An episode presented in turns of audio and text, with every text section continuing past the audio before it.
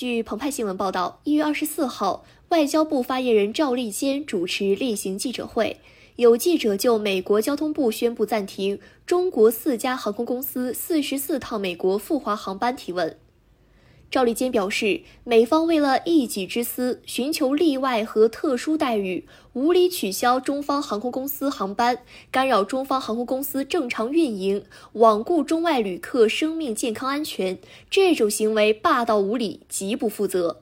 赵立坚介绍，自二零二零年六月起。中方依法依规对入境中国的国际航班严格实施熔断措施，目的是最大程度阻断疫情跨境传播，保障各国人民健康安全。这恰恰是考虑了各方的公众利益，中方采取的有关措施对中外航空公司一视同仁，完全公平、公正、公开、透明。不违反有关双边航空运输协定。事实证明，这一措施为有效阻断疫情跨境传播、确保中外旅客健康安全发挥了重要作用，得到了绝大多数国家航空公司的尊重和配合。赵立坚指出，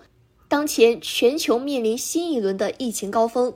各国都应当做好本国疫情防控的同时，加强国际沟通合作，有效阻止疫情跨境传播，争取早日共同战胜疫情。我们敦促美方从尊重科学和维护生命健康安全角度出发，切实加强本国疫情防控力度，停止将航班防疫问题政治化，停止干扰和限制中美人员正常往来。感谢收听羊城晚报广东头条，我是主播佳田。